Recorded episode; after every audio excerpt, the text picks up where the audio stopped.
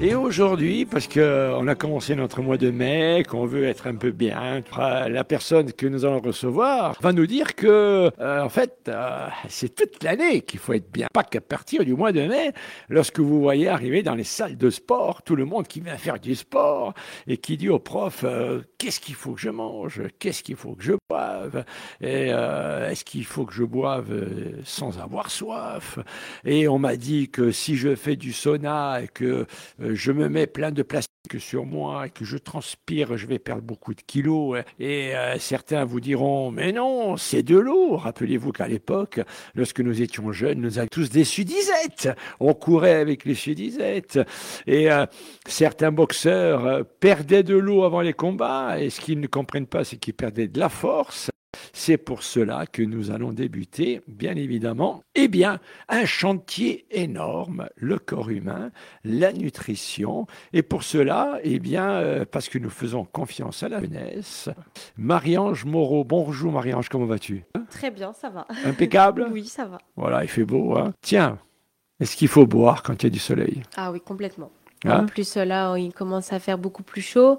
On a tendance à déshydrater, donc il faut boire. Euh, pour le coup, il faut pas forcément boire de l'eau fraîche en pensant qu'elle est plus rafraîchissante. Ça, c'est une idée reçue. Bien au contraire, si on boit de l'eau trop fraîche, le corps va devoir essayer de le réchauffer. Ça va nous fatiguer. On va avoir encore beaucoup plus chaud. Donc, autant boire de l'eau à température ambiante.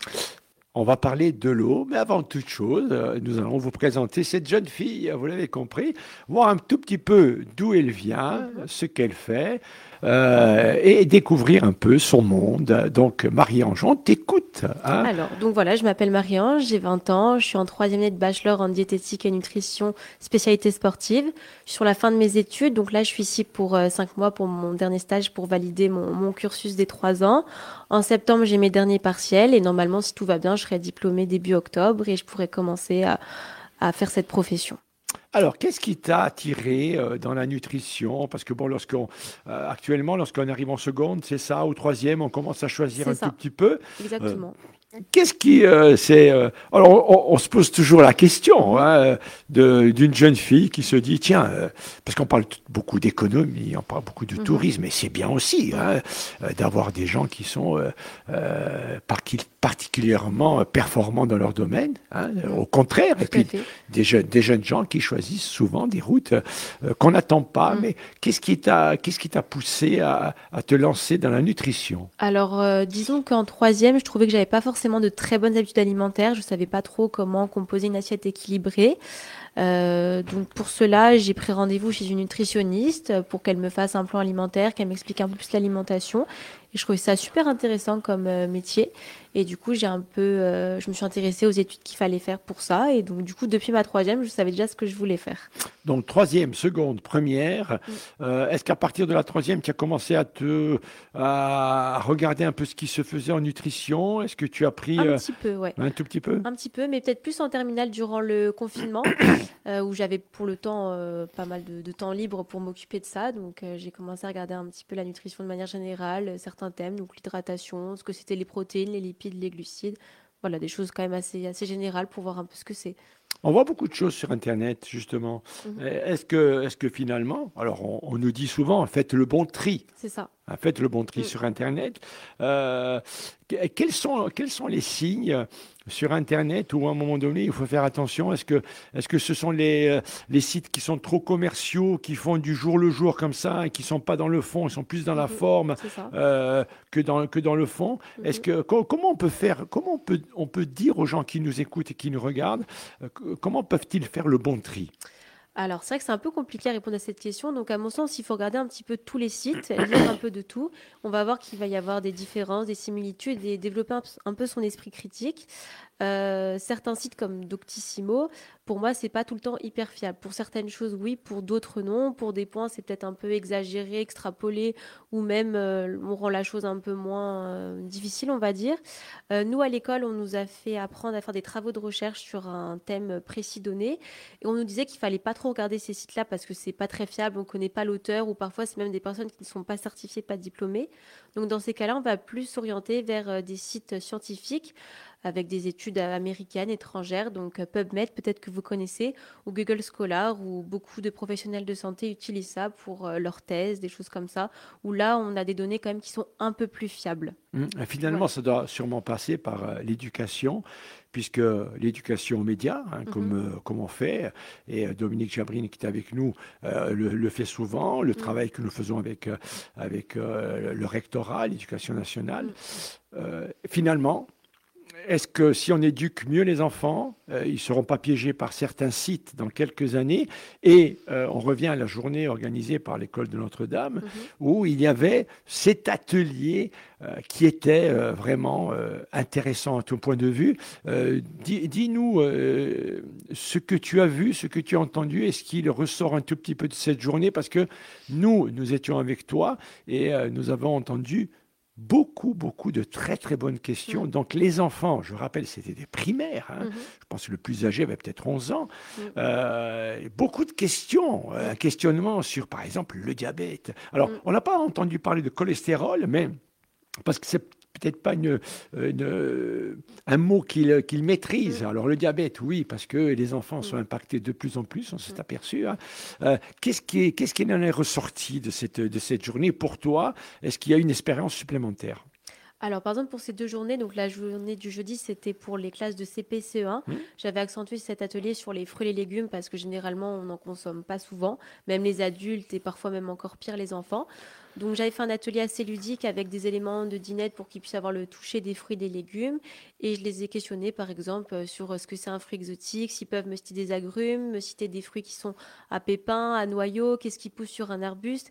Et au final j'étais très étonnée parce que la plupart avaient pas mal de connaissances parce que quasiment tous sont des potagers. Donc c'est vrai que ça aide beaucoup. Donc c'était assez plaisant. Euh, ce qu'il en est sorti, c'est des questions par rapport euh, aux fruits et aux légumes de saison. Pourquoi est-ce que c'est plus intéressant de manger des fruits et des légumes de saison? Donc certains savaient parce que normalement ils sont censés être un peu moins chers. Bon, c'est pas trop le cas actuellement avec l'inflation, mais normalement ça devrait l'être. Ils ont parfois plus de goût et moins de pesticides. Certains le savaient et d'autres non. Donc euh, c'est plutôt pertinent ce genre de questions. Et pour la journée du vendredi, c'était les classes de euh, CE2 à CM2, si je me trompe mhm. pas. Et là, c'était l'équilibre alimentaire de manière générale, où j'avais fait un petit lien par rapport à l'eau, pourquoi est-ce que c'est indispensable, euh, en faisant justement encore un parallèle par rapport à leur activité physique, que l'eau est indispensable, sinon ça va être compliqué d'encaisser la journée. et ensuite, des exercices par rapport à l'équilibre alimentaire, déchiffrer ce que c'est les produits industriels. Beaucoup savaient ce que c'était au final, que c'était des produits, bah, pour le coup, pas très sains ou pas très naturels, avec euh, beaucoup d'additifs, de conservateurs pour améliorer le goût, l'aspect. Et euh, c'est bien que la plupart aient des connaissances dessus. Et enfin, un exercice où il fallait relier le produit à son équivalence en sucre. Donc ça, pareil, ça a beaucoup surpris les enfants parce qu'ils ne savaient pas, par exemple, qu'un pot de Nutella, ça peut être au moins 40 morceaux de sucre. Bon, bien évidemment, si on mange tout le pot de Nutella, mm. mais ça fait quand même beaucoup. Ça va mm. assez vite. Une bière, par exemple, c'est combien? 7 morceaux de sucre, une bière? Euh, Ça dépend les bières, mais il me semble qu'on peut être à 10 morceaux de sucre. Ou même un jus de fruits qu'on va faire nous-mêmes, ça peut être 6 morceaux de sucre facilement. Mm. Donc, euh, pas terrible de bon matin parce que ça va faire une montée de, glycémie. Et ces montées de glycémie à répétition avec ces, ces montées d'insuline. Donc, la glycémie, c'est le taux de sucre dans dans, le sang et l'insuline va venir réguler. Sauf que parfois, si le corps il est trop amené à avoir ces montagnes russes de glycémie d'insuline, c'est comme ça qu'on peut devenir diabétique. Mmh. Donc pas tout le temps, mais c'est des choses à éviter. On va en parler aussi par rapport à, l'eau. Mmh. Euh, les, questions, et après, vous avez compris que euh, voilà, on prend le temps de, mhm. euh, de, voir un peu ce, qui se passe dans notre alimentation euh, avec euh, des mots, hein, on, va, on va y revenir, mhm. mais sur, sur, sur l'eau, aujourd'hui, on va se concentrer sur l'eau dans, dans, quelques secondes, mhm. mais pour toutes celles et ceux qui nous écoutent, protéines, lorsqu'on dit protéines, on parle de quoi? Lorsqu'on dit lipides, on parle de quoi? Mhm. Lorsqu'on dit glucides, on parle de quoi? Et aussi protides. Mhm. Alors voilà, pour toutes celles et ceux qui nous écoutent, et associer euh, la protéine au matin, à midi ou le soir, mhm. associer le lipide, le glucide le matin, à midi ou le soir. On va voir avec toi tranquillement, parce que ça, on le répétera mm. tout le temps, hein. si, euh, si le temps et si la force nous en donne euh, l'occasion, on sera là, bien évidemment. Donc, euh, allez, on associe quoi avec quoi?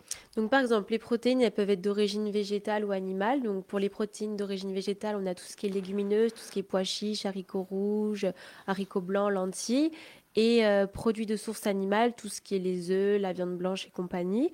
Donc on peut en manger une à deux fois par jour dans le cadre du déjeuner ou du dîner.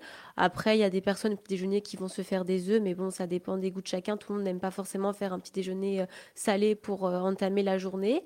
On pourra l'associer avec du coup des glucides, avec la, par exemple des pâtes, du riz. dans la famille des glucides complexes, on met aussi dedans les légumineuses, tout ce qui est pois chiches, haricots rouges, parce que ils nous apportent quand même pas mal d'énergie. Donc on ne peut pas forcément les considérer comme des légumes en tant que tels. Après, pour tout ce qui est lipides, donc on va avoir des bonnes graisses et des mauvaises graisses. Donc par exemple, dans les bonnes graisses, on va avoir le beurre. Mmh. On peut utiliser en petite quantité durant le petit déjeuner. Ou alors euh, dans les huiles, l'huile d'olive en guise d'assaisonnement, par exemple. Alors l'huile d'olive, hein, c'est très conseillé. Mmh. On nous dit euh, protéines féculents, beaucoup euh, en milieu de journée. Et le soir, euh, privilégier un peu le, la protéine euh, poisson, euh, mhm. légumineux. Est-ce que est-ce que c'est une route saine où on peut on peut on peut y mettre de temps en temps des pâtes le soir, pâtes complètes? Alors lorsqu'on parle, on parle de, pâtes complètes ou on, on, laisse ou c'est rapport à la cuisson finalement des, des fois? Alors c'est vrai que par exemple les pâtes complètes ou semi-complètes sont à privilégier parce que normalement elles sont plus digestes, il y a plus de fibres donc c'est plus intéressant et elles font moins augmenter la glycémie que des pâtes blanche. Et aussi, le durée de cuisson va jouer sur l'index glycémique du repas. Après, si on n'aime pas les pâtes semi-complètes ou complètes, il n'y a, a, pas à se forcer. Euh, est-ce que vous pouvez me rappeler la question? Parce que là, j'ai. C'est par rapport aux, pâtes. Est-ce qu'on peut manger des pâtes le soir? Ah, bien sûr. Oh, bien sûr. Après, ça va dépendre de l'objectif de chacun, mais on va pas plus grossir à manger des féculents le soir. Ça, c'est une idée reçue. Même au contraire, il en faut parce que euh, c'est ce qui va faciliter aussi le sommeil. Mmh. Donc, euh, manger juste un bol de soupe ou quelques légumes, ça va être compliqué pour euh, la nuit. Franchement, on risque de se réveiller, d'avoir faim. il faut quand même un bol où l'estomac peut, peut, quand même se réguler. donc, s'endormir sans avoir mangé, c'est pas conseillé. Non, pas vraiment, non. Il y en a qui le font, après c'est propre à chacun, mais ça ne sera pas conseillé, euh, en tout cas à des enfants qui démarrent dans la vie, non. Mm. Alors, le petit déjeuner mhm. est important. Alors, on entend, moi, beaucoup, de, beaucoup m'ont dit, par exemple, après 60 ans, faites attention aux fruits le matin parce que ça va encombrer le foie. Mhm. Alors, on nous dit beaucoup de choses. À un moment donné, ça devient même anxiogène parce qu'on se dit, qu'est-ce qu'il va falloir que je prenne ou je prenne pas, mhm. ainsi de suite. Euh, on nous dit souvent que le petit déjeuner, c'est le, le, déjeuner euh, qu'il faut privilégier parce qu'on a perdu à peu près 300-400 calories dans la nuit on a dormi, ainsi de suite, c'est un peu ça. Alors, le petit déjeuner, euh, déjà, pour les mamans et les papas qui nous écoutent, entendre que souvent des enfants se lèvent sans avoir déjeuné et partir à l'école comme ça, qu'est-ce que ça fait en milieu de matinée? Bah, on peut être un peu fatigué, on peut avoir des petites fringales. Donc c'est pour ça que pour les petits enfants qui vont pas manger le matin, on va leur conseiller qu'ils aient sur eux une petite compote ou une petite poignée d'amandes ou un yaourt ou un fruit pour le manger à 10 heures pour se rattraper. Mais dans l'idée, les enfants, ça serait quand même mieux qu'ils aient un petit déjeuner, qu'ils partent pas le ventre vide, mmh. parce que ça va être compliqué pour être concentré et être en forme, tout simplement. Mmh. Alors, et les adultes, les adultes qui se lèvent le matin, qui mmh. font attention, ainsi de suite. Euh, euh, est-ce qu'on peut privilégier, par exemple, des fruits? Mais alors, est-ce que ce sont des fruits de saison ou c'est véritablement des fruits? Ou on voit par exemple des, briques, euh, jus d'orange avec, euh, avec euh, l'annonce fruits pressés, mhm. ceci, cela. Est-ce qu'on retrouve des conservateurs Les ACE, mhm. par exemple? Est-ce qu'il faut faire attention à ça? Alors déjà, le petit déjeuner, pour, de manière générale, n'est pas forcément censé être obligatoire. Il y a des personnes qui pratiquent le jeûne intermittent, qui sautent le petit déjeuner et qui vont du coup après manger ou déjeuner ou à 10 heures. Ensuite, pour les petits déjeuners, à mon sens, il ne faut pas manger trop sucré. Euh, un jus de fruits, quand bien même on le fasse nous-mêmes, euh, il est dépourvu de fibres. Et le fait qu'il n'y ait plus de fibres, bah, le, sucre va arriver très rapidement dans le sang, on va avoir une montée de glycémie et on va être fatigué à 10 heures. Donc les jus de fruits, boire que ça, ça ne va pas être conseillé. On va peut-être prendre une petite tartine de pain complet avec du beurre pour équilibrer l'indice glycémique général euh, du repas. Manger que des fruits, bah, c'est un peu la même chose, c'est des glucides simples, glucides rapides. Selon si le fruit est plus ou moins sucré, on va avoir un peu la même chose que les fruits, mais ça sera quand même moins pire. Le, jus de fruits, c'est pour moi, c'est occasionnel. C'est le week-end pour se faire plaisir, mais c'est pas tous les jours. Faut, c'est quand même le fruit est toujours à privilégier parce que il est dans son entièreté et il y a la teneur en fibres que dans les jus de fruits, bah, c'est mixé et on l'a pas.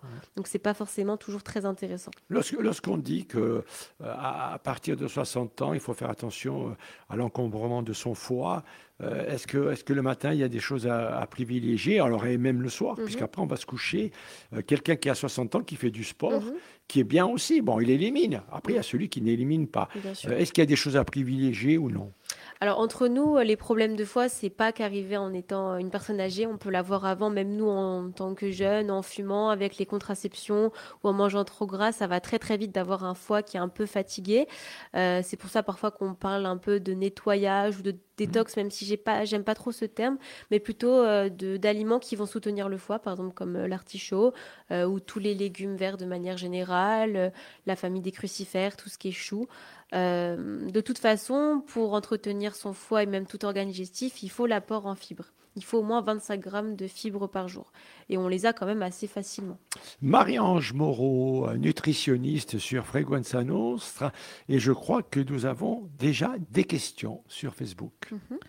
Alors oui, une question. Euh, quand on fait un peu de sport, qu'on ne mange pas de viande mhm. et qu'on a la cinquantaine bien sonnée, quelle est la bonne alimentation? Alors, euh, on va devoir miser sur tout ce qui est protéines végétales, comme je l'ai dit, tout ce qui est haricots rouges, haricots blancs, euh, lentilles, tout ce qui est céréales complètes. On peut prendre de la spiruline qui est euh, assez riche en protéines, donc on va veiller à tout ça. Mais avant d'entamer ce mode de vie-là, il faut quand même faire des prises de sang au préalable pour voir si on n'a pas déjà des carences pour pas, on va dire, s'aggraver la santé. Même un jeûne intermittent, pour le coup, c'est important toujours de faire un état des lieux, euh, de voir si tout va bien. Sinon, on peut pas forcément. Enfin, ce mode de vie ne convient pas à tout le monde. Il faut faire attention aussi aux carences en vitamine B12, carences en fer. Euh, c'est pas anodin ce, genre de choses. Mmh.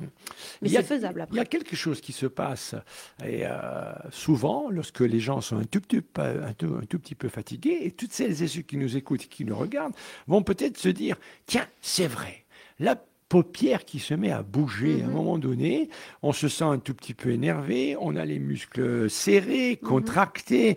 Euh, alors, lorsqu'on a les muscles serrés, contractés, on se dit, tiens, il faut peut-être que j'accentue euh, euh, mes, effets sportifs, mhm. alors que peut-être il faudrait un peu ralentir et récupérer tout ça.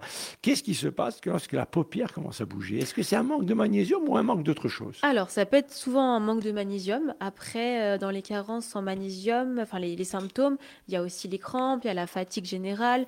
Euh, la, carence en magnésium est très fréquente après la vitamine D. Il suffit par exemple de manger trop sucré pour que le corps commence à puiser dans ses réserves de magnésium. Donc euh, ça peut aller très très vite. Il suffit d'être fatigué, d'être stressé pour que le corps, pour se protéger, il va puiser dans ses réserves de magnésium. Donc ça va très vite. Avec le sport, pareil, parce qu'avec la sueur, on perd du magnésium. Enfin, pour le coup, on peut même se complémenter à l'année de magnésium. Il n'y aura pas, grosso modo, de surdosage ou de problèmes de santé. Bien au contraire. Mais c'est vrai que la, paupière qui sautille, souvent, c'est un manque de magnésium. Même parfois les crampes. Les crampes. Dominique, une question Oui toujours sur Facebook. Très bien. Alors, manger 5 fruits et légumes par jour, ça veut dire quoi concrètement? Alors c'est vrai que c'est un peu beaucoup. Euh, je trouve ça énorme personnellement. Je sais pas quelque ah, chose que. Là, il faut le cajot. Hein. Ah, enfin un énorme cajot. Euh, déjà, pour moi, les légumes sont quand même à privilégier par rapport aux fruits. C'est quand même pas pareil. Les légumes, ça reste du sucre. Ils sont souvent peut-être parfois un peu plus caloriques que les légumes. Euh, déjà, que ça soit au déjeuner ou au dîner, il faut toujours une portion de légumes dans l'assiette au moins deux moitiés. Après, ça dépend les objectifs, ça dépend l'âge, etc. Euh, une portion de légumes, euh, ça va être, je sais pas moi, 200 grammes de, choux, 200 grammes de courgettes. Après, une portion de fruits, ça peut être une banane ou ça peut être deux clémentines, des choses comme ça. Hmm. Il y a des fruits qui, sont, euh, qui ont un, indice glycémique beaucoup plus élevé que d'autres. Et, souvent, on, nous dit les, les, les, fruits foncés mhm. Euh, sont moins, euh, ont, moins d'indices glycémiques. Alors, par exemple, euh, on nous dit l'abricot, le melon, la pastèque. Mhm. et après, est-ce qu'il y en a d'autres qui sont beaucoup plus. est-ce que la banane, par exemple, bon, voilà. Alors, pour quelqu'un qui va faire du sport tout de suite, ça va être brûlé. Mais bon, comment? Alors, de manière générale, plus un fruit a atteint sa maturation, plus il est sucré et plus l'index glycémique va être haut, généralement. Donc, c'est le cas de la banane. Euh, la banane, quand elle est noire, on sait que là, elle a atteint en, trop de son pic et qu'elle va être très sucrée. Mais c'est pas pour autant qu'il faut ne pas en manger. C'est mmh. super intéressant pour les sportifs, euh, pour tout le monde. Ça contient du potassium. Même pour un potager, c'est super les, bananes. Hein. Mmh. Donc, c'est plus le concept de maturation qui fait que le, le fruit va être plus sucré. Allez, on va terminer. Ah oui, Dominique? L'ananas est-il. Euh, Alors, l'ananas, pendant des années, il paraît qu'il faisait maigrir. Il y a des gens qui Alors, c'est la question. Hein, euh, l'ananas brûle-t-il vraiment les graisses? Alors, en soi, il n'y a rien qui fait brûler les graisses. Ça se saurait. Euh, ça fait bien longtemps qu'il n'y aurait plus de personnes obèses et plus de problèmes. C'est toujours une question d'équilibre et de, fréquence, on va dire. Après, l'ananas, c'est un peu sucré, un peu acide. Bon, ça dépend où, on l'a, où on le trouve. Mais ça ne fait pas plus brûler les graisses qu'un autre fruit. Hmm. Et euh, après, sur les huiles, quelle huile faut-il. Euh, faut-il euh, des questions, c'est bien. Ouais. Alors, les huiles de l'huile d'olive est très intéressante. L'huile de colza aussi, par exemple, quand on a du cholestérol pour l'apport en oméga 3. ce qui sera à éviter, ça sera plutôt l'huile de tournesol. ce qui est ce qu'on cherche à éviter souvent dans les pâtes à tartiner. Mais encore une fois, il n'y a rien à bannir. Tout est une question de modération. Hmm. Voilà. Alors, je vais faire mon sport, mhm. et après on attaque euh, sur les boissons. Hein. Je vais faire mon sport. Par exemple, il y a eu le, train Napoléon euh, qui est mhm. passé. Alors, c'est un truc de 17 km pour certains, plus long. Euh, voilà, il y a des gens qui courent et qui courent et qui courent, et des fois c'est très très long, qui vont marcher dans la montagne. Donc, on entend souvent, demain matin je cours à 9h. Mhm. ah, je vais manger mes pâtes ce soir, bien, bien, bien, je vais dormir, je vais me lever le matin, je vais prendre mon petit déjeuner sucré et ainsi de suite, et je suis bien et je suis sûr que je vais être en forme parce que j'ai mangé mes pâtes donc sucre lent, qui vont rentrer dans l'organisme lentement et qui vont me faire du bien. Mais est-ce que finalement, les pâtes, il ne faudrait pas les manger deux heures avant de courir ah, Pas du tout. Non, alors c'est pas très pertinent. En effet, c'est mieux de manger des glucides complexes le soir, comme les pâtes. Le soir, oui. Parce qu'on va faire des stocks de glycogène. Donc c'est des mmh. réserves de sucre. Et pour se former, on a, le corps a besoin de 7 à 8 heures. Donc quand on va courir ou qu'on va faire une activité sportive, manger des pâtes deux, heures avant, bah, ça va faire du bien 8 heures plus tard. Voilà, exactement. Voilà, à l'arrivée. Exactement, donc ça sert à rien. Donc la veille, c'est très bien. Ou alors une activité le soir, bah, du coup, on va manger des pâtes le midi parce que ça aura le temps d'être digéré, d'être métabolisé, ça sera utilisé par l'organisme. Donc c'est pour ça qu'après l'effort, on va plutôt euh, s'orienter vers des glucides simples pourquoi pas naturel, donc du miel, du fruit, ou alors des choses peut-être un peu plus euh, raffinées comme des barres énergétiques, des compotes. Tout ça, ça a son intérêt parce que ça va être utilisé tout de suite par l'organisme. Le fromage mangé le matin ferait du bien parce que le fromage reste, alors c'est un peu comme euh, l'avocat qui reste mhm. pendant des heures et des heures dans l'estomac mhm. et qui a le temps de se disperser dans le corps. Mhm. Est-ce que lorsqu'on nous dit par exemple, euh, je crois que c'est, il y a un mot, c'est tryptophane ou un truc comme ça, je, ne sais pas, hein, est-ce que, est-ce que le est-ce que le fromage mangé le matin permet au corps de, bien assimiler de ne pas avoir de pic glycémique euh, toute, la matinée ou c'est... Totalement. Hein euh, parce que les fromages contiennent des matières grasses et les matières grasses vont venir réguler l'index glycémique euh, total du repas. Après, ça dépend les fromages qu'on prend parce que si on prend un fromage 0%, bah, techniquement, il n'y a pas de matière grasse, donc ça ne va pas faire cet effet-là. Le beurre, c'est bien le matin? Oui, en petite quantité. Ouais, enfin, sur un beurre de baratte. Voilà, il ne faut pas critiquer le beurre. Enfin, voilà, il n'y a rien à critiquer. Tout est une question de modération. Il n'y a pas quelque chose qui va nous tuer ou nous rendre plus malades. C'est toujours euh, question de, avec parcimonie. Donc, euh, donc voilà. Marie-Ange Moreau, nutritionniste. On a fait un peu, un, peu le tour. Et là, nous allons nous intéresser à l'eau, aux boissons. Mhm. Euh, on, a, on a regardé, alors vous savez que les États-Unis, souvent, hein, c'est le, leur indice est intéressant parce que c'est hétérogène et hétéroclite. Il y a un peu de tout partout et c'est très intéressant. C'est pas uniforme. On voit les choses État par État, euh, grande ville, paysan, ainsi de suite. On voit les choses qui changent un tout petit peu. Euh, il y a une enquête qui nous dit que euh, apparemment il y aurait beaucoup d'anxiogénité, je ne sais pas si ça se dit, et que beaucoup, euh, on consomme beaucoup de Schweppes et de Coca-Cola. Mhm. Euh, dernièrement, il y a eu quelque chose d'une abondance. On s'aperçoit que les, que les, personnes, alors jeunes ou moins jeunes, on ne va pas montrer, mais les personnes euh, consomment de plus en plus de Coca-Cola et de Schweppes parce qu'il y a eu une montée, il y a eu un pic extraordinaire de la vente. Alors déjà, on va voir avec ces boissons. voilà, hein. comme on dit, il y a toujours une façon équilibrée. On peut Mhm, boire un verre sûr. de coca, mais après se nourrir et boire du coca tout le temps. Mais est-ce que aussi ça dit des choses à un moment un peu anxiogène où les gens, on ouvre les guillemets, se jettent sur des produits euh, euh, un peu transformés où il y a beaucoup de sucre? Mhm. Est-ce que ça peut dire des choses sur la société? À un moment donné, quand les gens vont chercher toujours du coca, du un truc, parce que le corps assimile rapidement et ça donne peut-être des effets euh, boost ou. euh, C'est ça. Après, la question d'habitude, quand on commence à consommer du sucre, bah, le sucre rappelle le sucre. Donc Mm. après, c'est un véritable cercle vicieux. C'est pour ça qu'il faut s'en défaire et que ça soit vraiment occasionnel, la prise de, de boisson, en sachant que parfois une petite canette de coca, ça peut être facilement 9 morceaux de sucre. Et c'est énorme. Un morceau de sucre, c'est c'est 5 grammes.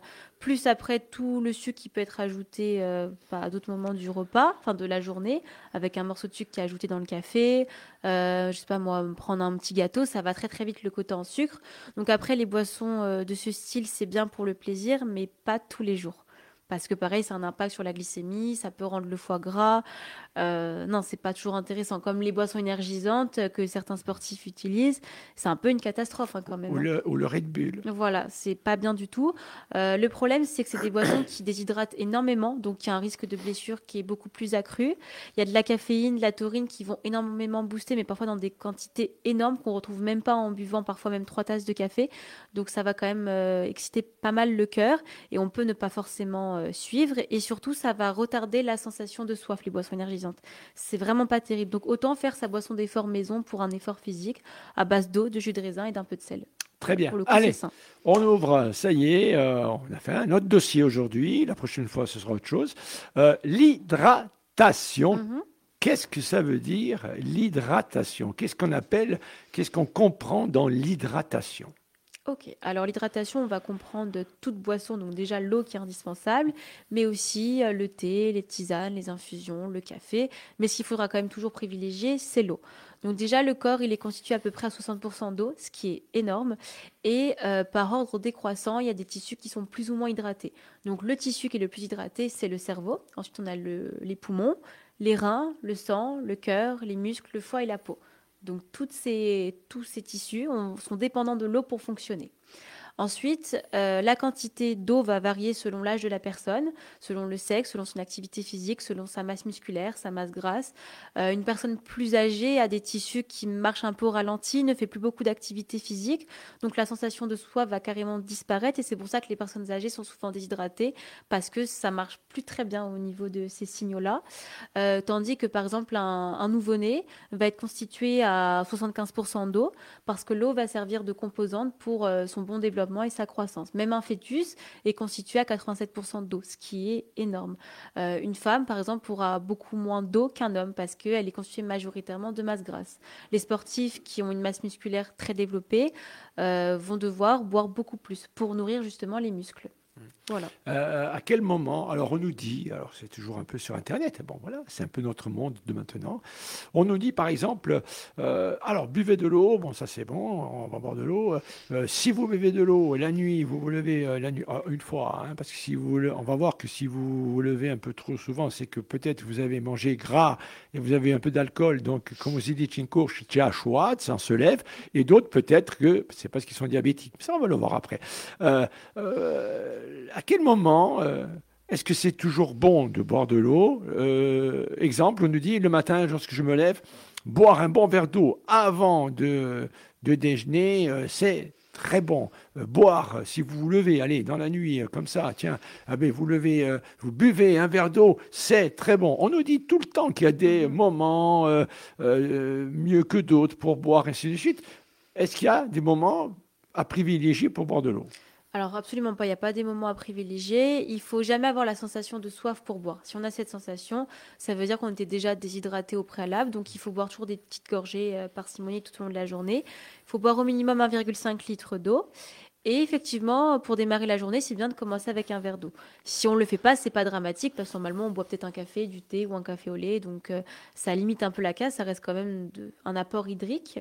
Euh, par exemple, pour les sportifs, il y a quand même un moment euh, pour boire, donc déjà, il faut boire en amont de l'effort pour déjà faire un petit stock hydrique pendant l'effort, euh, toutes les 15 à 20 minutes, euh, parce que pareil, durant l'effort, on va perdre pas mal d'eau avec la sueur, donc il faut euh, compenser. Et souvent, avec l'activité sportive, donc ça fait un peu comme les personnes âgées, la sensation de soif est retardée. Donc pareil, il faut boire peut-être un peu plus que quand on ne fait pas une activité.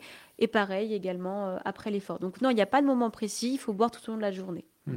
Est-ce qu'il y a, une pathologie liée aux personnes qui boivent trop? Mhm.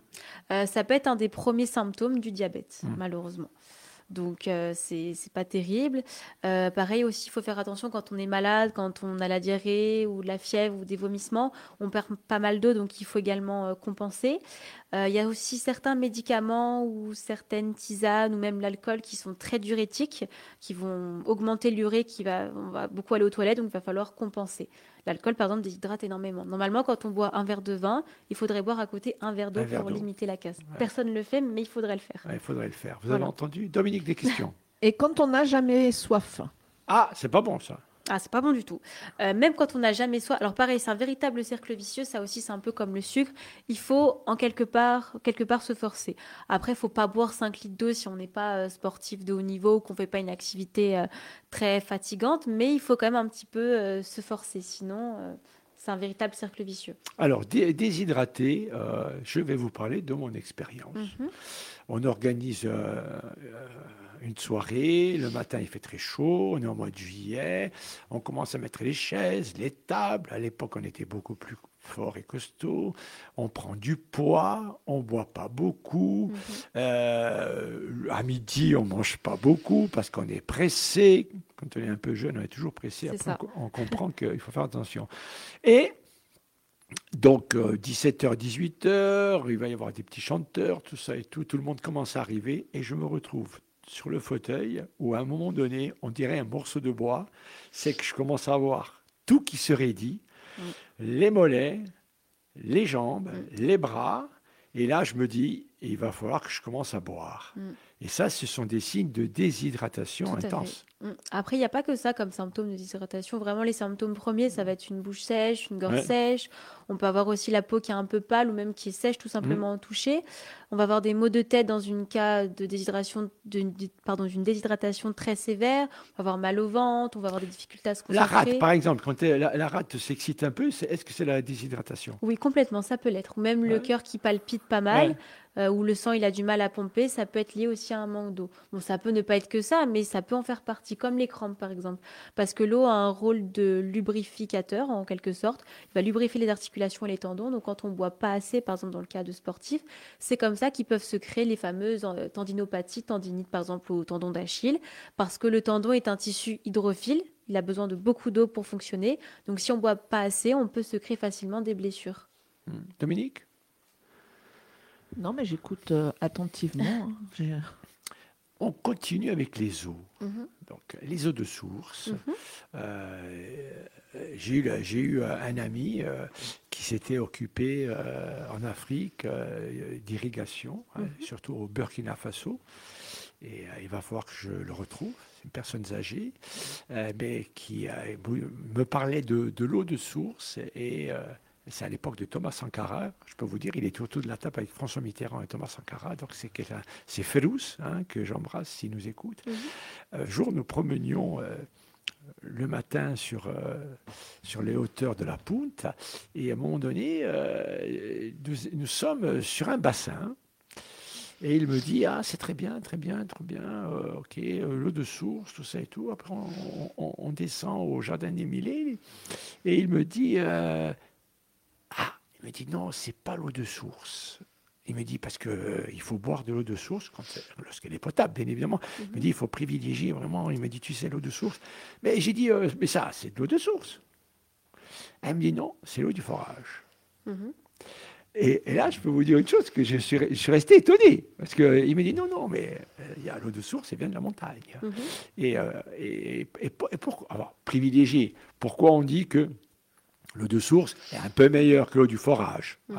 et un peu meilleure que ces, que ces eaux qu'on retrouve dans les bouteilles, mhm. et un peu meilleure euh, avec les eaux du robinet qui mhm. sont de la ville et du forage. C'est ça. L'eau de source, c'est vraiment quelque chose, c'est le Graal dans l'eau. Euh, C'est quelque chose qu'il faut privilégier, qu'à aller chercher Alors, à mon sens, il n'y a pas d'eau à privilégier. L'eau du robinet a ses avantages, l'eau de source aussi, l'eau minérale aussi, l'eau gazeuse. Donc l'eau du robinet, déjà, euh, elle peut être d'origine euh, souterraine mais elle peut aussi avoir d'autres origines diverses comme le lac, les rivières. Donc, il va y avoir pas mal de traitements chimiques qui vont se faire pour euh, justement rendre l'eau à peu près pure, même si elle sera jamais nettoyée à 100%, c'est trop mm. compliqué.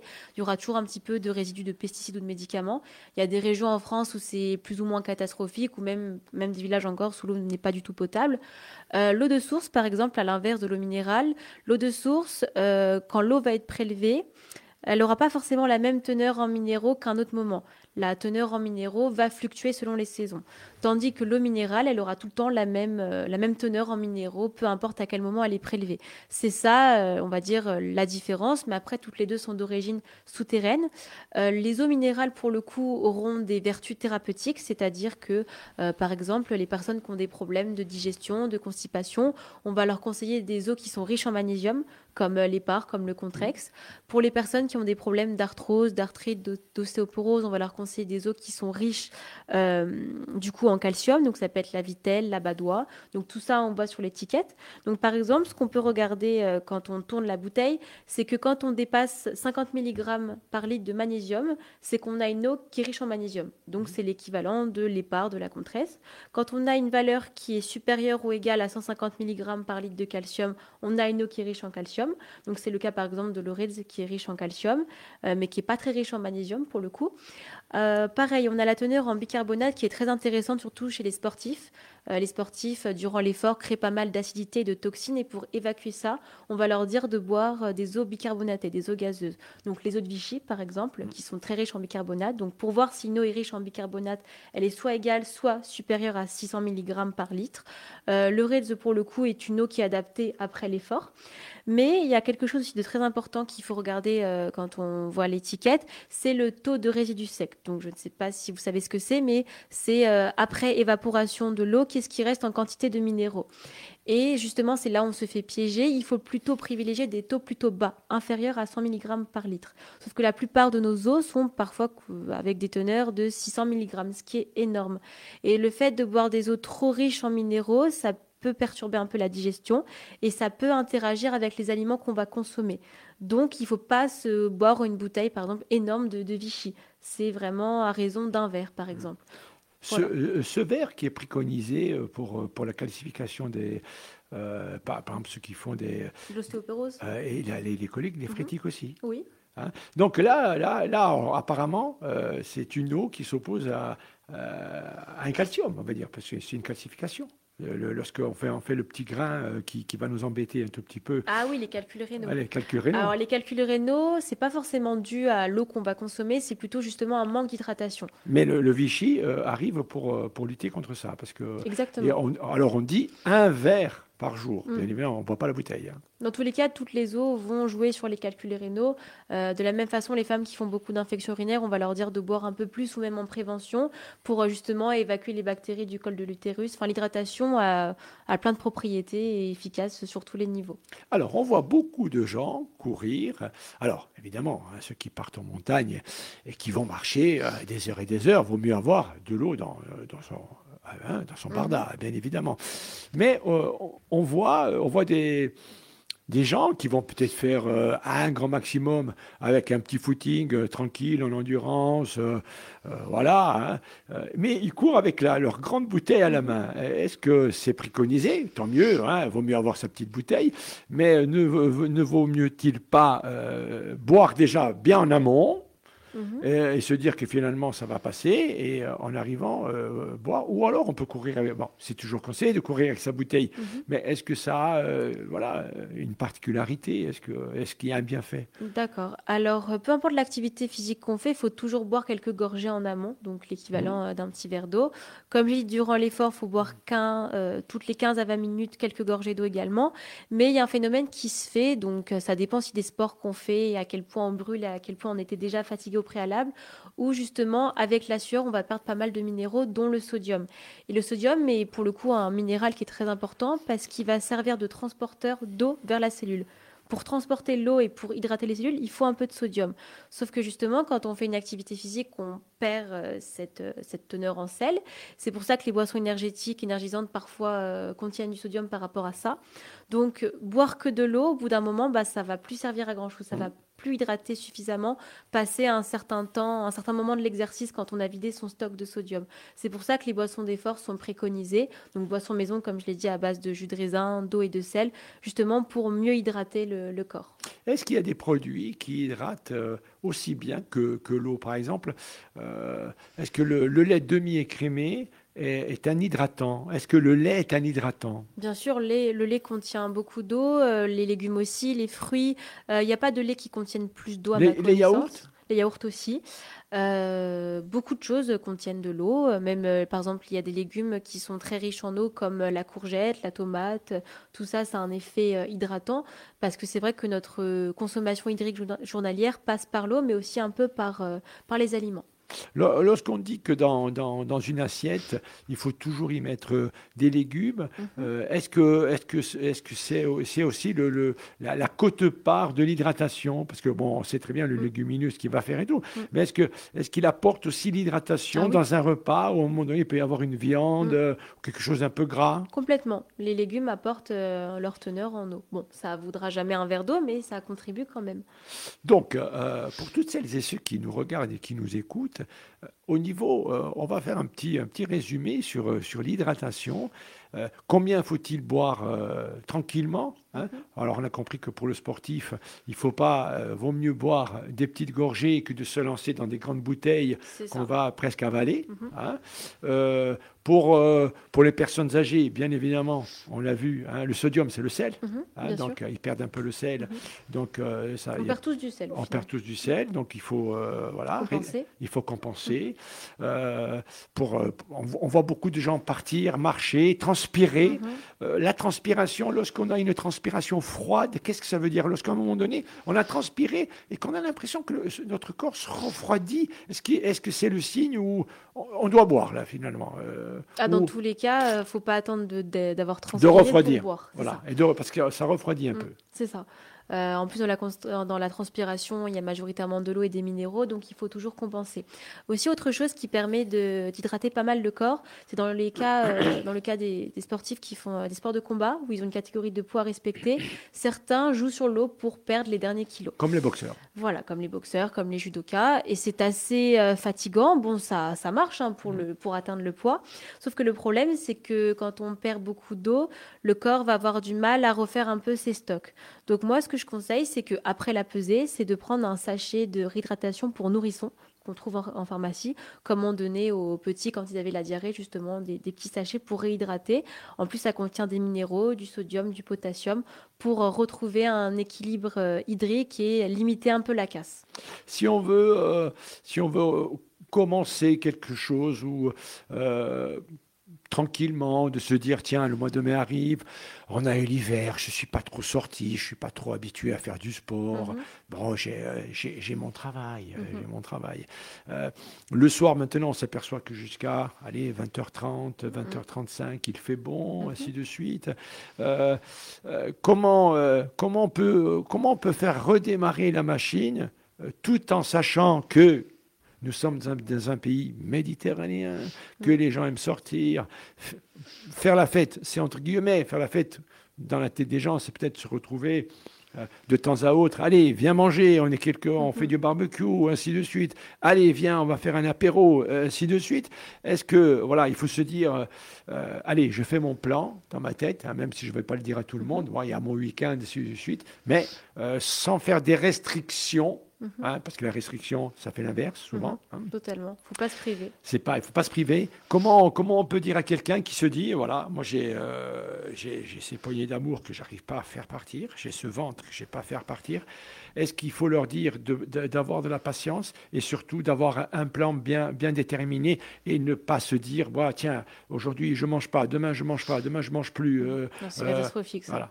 Non, non, surtout il faut lâcher prise, il faut être patient évidemment. Euh, faut être réaliste aussi parce que passé un certain âge, on peut pas retrouver le corps qu'on avait quand on avait 20 ans. Faut faire un peu d'activité physique, même rien que marcher, c'est quand même pas mal. un équilibre aussi alimentaire classique, faire des prises de sang. Euh, parce que parfois, quand on arrive à la ménopause, bah, on prend pas mal de poids parce que les hormones sont déréglées.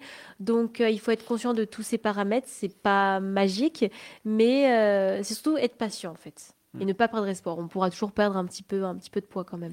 Dominique, elle est là. On va lui poser la question. vous savez, oui, parce que je parle souvent avec Dominique. Dominique, c'est quelqu'un qui travaille beaucoup. Mhm. Alors, le, meilleur exemple, tu, tu l'as eu devant toi tu as bien vu que je t'ai posé beaucoup de questions parce que j'ai été confronté à beaucoup de choses. Mhm. Étant jeune, on s'est toujours posé la question. À l'époque, lorsqu'on est costaud, un généticien m'avait dit Que faisaient vos grands-parents? Les bergers. Il m'a dit Ben voilà, l'ADN est inscrit, euh, ça bouge beaucoup, vous mhm. avez besoin de bouger. Et si vous ne bougez pas, eh bien, vous allez prendre des épaules. Euh, donc, avec Dominique, on en parle souvent, parce que Dominique était une sportive qui faisait mhm. beaucoup de voiles, qui, qui bougeait beaucoup. Et lorsqu'on la voit se bouger, par exemple, mhm. elle bouge bien, elle court bien, euh, même si, dernièrement, elle a eu un petit accident qui n'est pas trop grave, mais quand même, qui va nécessiter une petite intervention. Euh, Dominique, est-ce que tu as appris des choses? Est-ce que... Alors, je pense que tu les connaissais, tu les savais, parce qu'on sait tous apparemment ce qu'il faut faire. Mais lorsqu'elle dit, par exemple, allez, il faut prendre le temps, est-ce que c'est difficile euh, de, prendre le temps? Est-ce que tu te dis, euh, finalement, voilà, il y a la vie de tous les jours, je vais essayer, mm. euh, parce que pour, pour une mère de famille... C'est compliqué parfois. C'est compliqué, il faut rentrer à la maison, il y a le travail, il faut enregistrer, c'est du boulot. Mm. Et souvent, est-ce que tu te dis, ben, j'ai pas de temps pour moi, finalement Alors qu'il faudrait le prendre. Mm. Comment tu, comment tu bah oui, c'est exactement ça. C'est-à-dire que c'est, on est pris dans le, un peu dans le tourbillon des choses euh, qu'on a à faire, euh, qu'on veut faire, et, c'est vrai qu'on a tendance un peu à, à, se laisser sur le côté. C'est une erreur. On, ne prend pas, euh, alors soin. Attention, on rentre pas. Non, c'est-à-dire que tu rentres. Bah alors, je, je, parle. Alors, sans faire, sans, sans passer pour une féministe. Non, non, mais je prends, je prends des précautions quand même. Euh, c'est vrai que euh, les femmes, et je crois qu'il y a une enquête qui est parue là-dessus, on prenne moins le temps pour elles. Pourquoi? Parce que quand, elles rentrent, quand elles rentrent, elles ont aussi une multitude de choses à faire qui les, doivent les maintenir en forme. Hein, euh, ça. Parce que bon. Voilà, il faut, il faut faire à manger, il faut s'occuper du linge, il faut prévoir, il faut ci, il faut ça. Et c'est vrai que euh, ben, un peu cette activité permanente euh, jusqu'à dormir fait que les femmes ont tendance à pas euh, dire je m'arrête et finalement je fais quelque chose juste pour moi. Ça c'est vrai que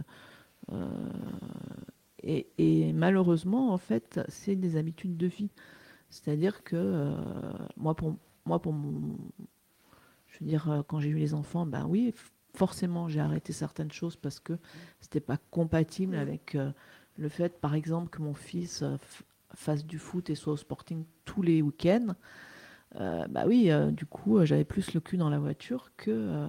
Et, là, et, là, et en fait, on peut imaginer que, la fatigue s'accumule, on ne s'en aperçoit pas, et, c'est là où on, dit que souvent le corps se venge. C'est ça. Mais en fait, on, on, après, on est tellement fatigué qu'on se dit, euh, bah, il faut que j'aille encore dans une salle. Il faut et, puis, et puis pour compenser, souvent on mange sucré. C'est ça. Et en fait, euh, bah là, oui, c'est vrai, suite à, ce petit accident euh, qui, est très pénible, en fait, bah, je me retrouve dans l'obligation d'aller au kiné. Et du coup, avec des heures et des choses, et ça dure une heure, une heure et demie. Mm-hmm. Et, et c'est vrai qu'on s'aperçoit que c'est des habitudes de vie et que en fait si on prend l'habitude de cette routine euh, de faire des choses, mm. ben, finalement ça s'inscrit un peu. C'est ça malheureusement. Et, et c'est bien. Alors là je me retrouve un peu obligée et c'est vrai que bah, du coup je fais 45 minutes de, de vélo, etc. etc. Et c'est vrai que du Et ça va mieux déjà? 45 minutes de vélo? Non mais du coup on se dit, euh, enfin finalement c'est sympa et, et finalement, euh, ça m'enlève rien euh, de plus ou de moins. Quoi. Mm. Donc, Et puis ça libère au niveau du cerveau. Ah oui, ça aère l'esprit, c'est bien. Ah, ça libère, voilà, Mm. toutes, euh, toutes les hormones, les vitamines, les trucs. Bien sûr, tout ça et tout. régule tout, donc euh. Parce que c'est vrai qu'aller marcher, c'est bien, mais, mais, mais parfois, marcher seul, euh, c'est. Oui, on voit, il n'y a pas trop d'intérêt, c'est sûr. Ça dépend après de la personne et de l'état d'esprit. Il faut y aussi. mettre un peu euh, un mouvement, c'est-à-dire qu'on peut ça. marcher euh, à une allure, on peut Mm. élever son allure pendant 15 secondes, récupérer, s'arrêter, faire un peu, des, un peu de, un peu de, Mm. de C'est géniflexion. beaucoup plus, euh, de- c'est voilà, beaucoup un plus peu- facile pour les gens qui ont un chien Oui, d'aller vrai. marcher. Là, il n'y a pas le choix. Ouais. Ils n'ont pas le choix. Mais En, en même Ouais. temps, c'est le chien qui va commencer à porter plainte à Michel et à ça. Sabine bientôt, je crois. Euh, voilà, donc important parce que, alors nous débutons hein, une série, hein, euh, petite série, hein, c'est la série euh, Frequenza Nostra Nutrition avec Marie-Ange Moreau. hein. On, on fera le point avec vous et on vous donnera les indications afin de retrouver en podcast, bien évidemment, tout ce qui a été dit. Ce matin, c'était l'hydratation. Mais euh, pour euh, terminer cette belle émission, euh, Marie-Ange, voilà, nous avons face à nous des gens qui ne savent pas comment s'y prendre, se disent euh, euh, j'ai tout sur mes épaules, et lorsqu'on on a tout sur ses épaules, euh, il y, a- il y a tout qui se rétrécit, il y a les artères, il y a tout, il y a tout, il y a tout, il y a les muscles, on n'a plus rien, euh, et ça devient compliqué, et puis après on oublie de s'hydrater, on, on oublie de bouger, quelque part c'est on s'oublie. Euh, Qu'est-ce qu'on peut dire euh, aux, aux personnes qui, qui- qui pensent ne plus avoir de force Mhm. Et est-ce qu'on peut leur dire que oui, ils ont encore de la force? Ah oui, complètement. Il y a toujours espoir. Rien n'est irréversible dans la vie. D'où l'importance de, après, de consulter euh, une nutritionniste justement pour retrouver cette motivation. Moi, personnellement, quand je fais les consultations, euh, une fois que c'est fini, que j'ai envoyé la documentation, tout le, toute la marche à suivre, je reste en contact avec la personne pour savoir un peu ce qu'il en est. Je la laisse pas dans la nature euh, dispersée. Comme ça, elle est un peu obligée de, en quelque part, euh, suivre les conseils et elle sait que il y a le, le suivi derrière, que c'est cadré. Mais c'est bien, c'est Mm. bien. Et souvent, souvent, ce qu'il faut préciser, il faut faire attention à la maigreur. Mm. Euh, parce qu'il y a cette espèce de truc où on dit Oh là là, tu as maigri, Mm. hein. oh tu es bien, tu as maigri. Alors, euh, c'est pas maigrir qu'il faut, c'est mincir. C'est ça. c'est le tour de taille, Mm. hein, garder son muscle. Mm. Et même si euh, on a un poids qui paraît un peu lourd au-dessus de la normale, ça veut dire qu'il y a une structure osseuse qui est beaucoup plus costaud que les autres. Aussi, hein, ouais, exactement. aussi. Voilà. Ça ne veut pas dire qu'une personne qui est maigre est en meilleure santé qu'une personne qui a un peu plus de poids. Ça ne veut absolument rien dire. Ça, et puis, euh, et puis euh, j'oserais dire euh, aux, aux personnes, euh,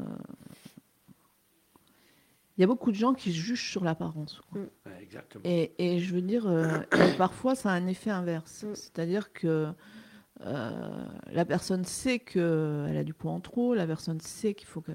Mais en fait, quand, on- quand les gens sans arrêt rabassent les choses, ah, t'as grossi, oh, t'as ci, t'as ça, les gens ne se rendent pas compte que, que, en fait, ils font plus de mal que de ça. bien.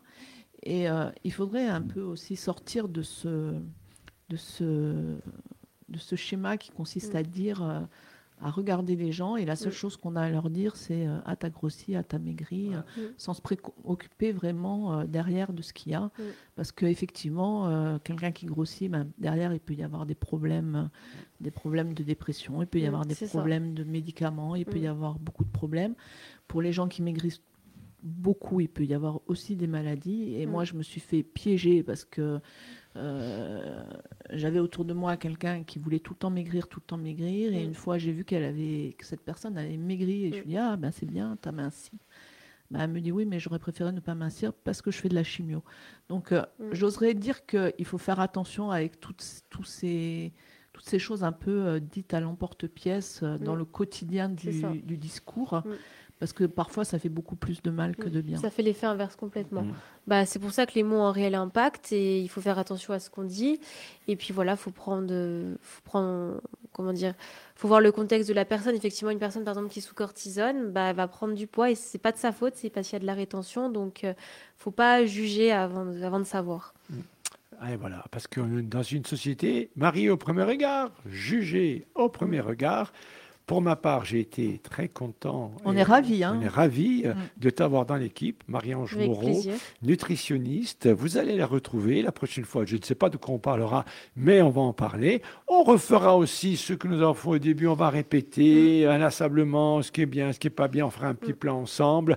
Euh, vous pourrez, on va, on va donner un numéro de téléphone pour que tu puisses être contacté. Mhm, bien sûr. Vas-y, Alors 06 51 64 53 15. On va le répéter. 06 51 64 53 15.